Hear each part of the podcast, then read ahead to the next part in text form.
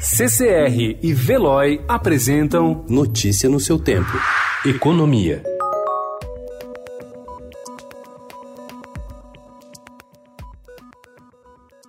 Metade das empresas de capital aberto tem recursos para aguentar até três meses sem faturar.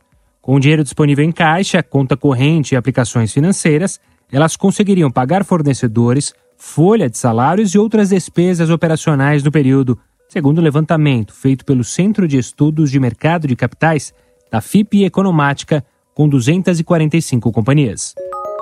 Enquanto as grandes companhias do país têm pelo menos três meses de caixa para bancar todas as despesas do dia a dia sem faturar, nas micro, pequenas e médias empresas, a situação é bem diferente. Segundo especialistas, a maioria não tem fluxo de caixa suficiente para bancar um período longo sem receitas. O presidente da Trevisan Escola de Negócios, Vandic Silveira, diz que, tradicionalmente, essas empresas têm 27 dias de caixa para honrar seus compromissos. O governo conseguiu uma liminar no Supremo Tribunal Federal que retira as travas para a adoção de medidas de aumento de gastos para o combate do impacto do coronavírus.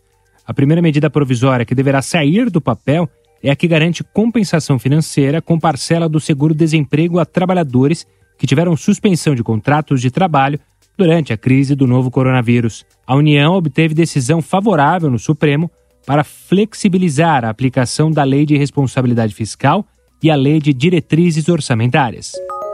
O ministro da Economia, Paulo Guedes, afirmou que a estimativa do governo é que a área da saúde precisa de três meses de isolamento para superar o novo coronavírus, mas ponderou que talvez o país não aguente todo esse tempo. Como economista, gostaria que pudéssemos retomar a produção. Como cidadão, ao contrário, aí já quero ficar em casa disse Guedes durante videoconferência promovida pela Confederação Nacional dos Municípios. Notícia no seu tempo. Oferecimento CCR e Veloy.